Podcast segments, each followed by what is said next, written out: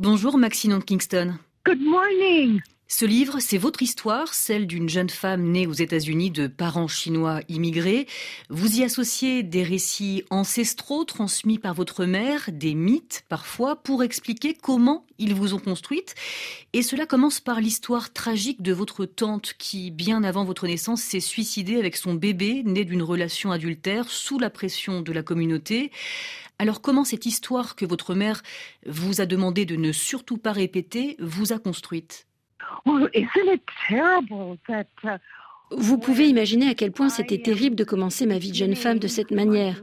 J'ai 12 ans, je commence tout juste à avoir mes règles et c'est l'histoire dont j'hérite. Maintenant, tu es une femme, tu ne dois pas avoir de relations sexuelles, ne pas tomber enceinte, sinon tu vas mourir, tu devras te suicider.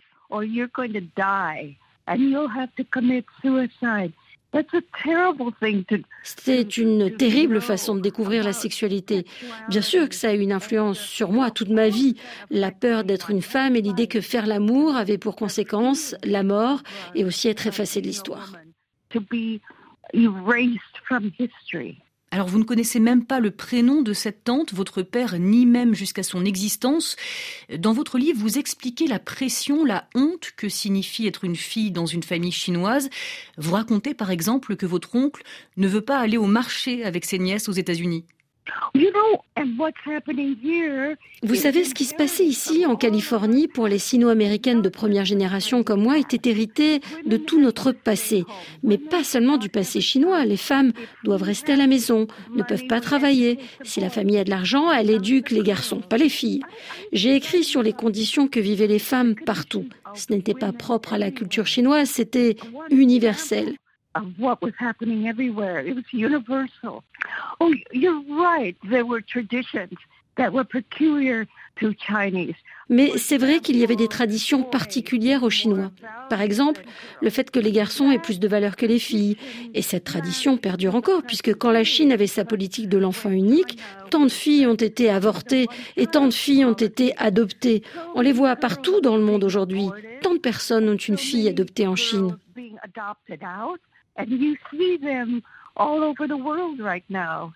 So many people have an adopted Chinese girl. Vous racontez ce tiraillement entre les États-Unis où vous êtes né et le poids aussi de cet héritage familial. Quand vous avez écrit votre livre, vous n'étiez encore jamais allé en Chine. Vous l'avez fait quelques années plus tard. Est-ce que cela ressemblait à ce que vous aviez écrit, à ce que vous aviez imaginé? Vous savez, c'est vraiment ce que je me demandais quand j'y suis allée. Et si jamais je m'étais trompée, j'étais tellement inquiète. Et oui, effectivement, il y a des choses qui se sont révélées fausses. Je m'étais imaginé, par exemple, le village de mes parents comme un village ressemblant au village américain. Une ferme, et puis une autre petite ferme, et puis des champs autour. Mais c'était pas comme ça. Tout le monde vit à l'intérieur des mêmes murs. Donc, euh, si je devais le refaire, je n'aurais pas cette scène où des gens traversent les champs pour attaquer une ferme isolée. Mais à part ça, globalement, je m'étais pas trompée. Quand ma mère a lu la traduction en chinois, elle m'a dit Mais comment as-tu su? Et je me suis dit Waouh Alors c'est bon.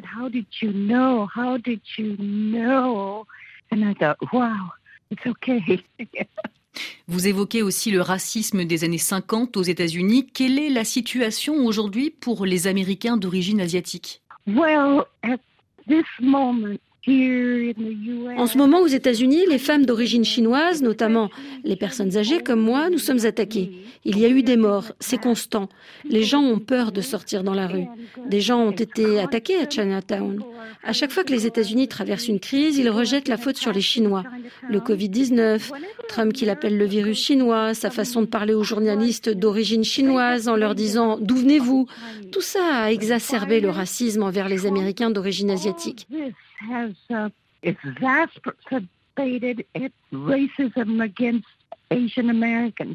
Est-ce que vous réalisez que vous avez ouvert la voie à d'autres auteurs américains d'origine asiatique? Vous étiez l'une des premières à être publiée et à avoir un tel succès.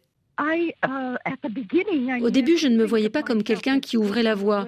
Je me voyais juste faire quelque chose d'impossible. Et si je ne réussissais pas à être publié aux États-Unis, j'étais prête à envoyer mon livre en Europe et à Hong Kong.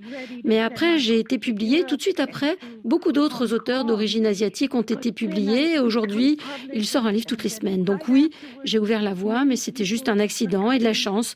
Je ne m'attribue aucun mérite pour ça. accidental and luck. I don't take credit for this. Merci Maxine Kingston. Je rappelle le titre de votre livre, La femme guerrière aux éditions La Croisée.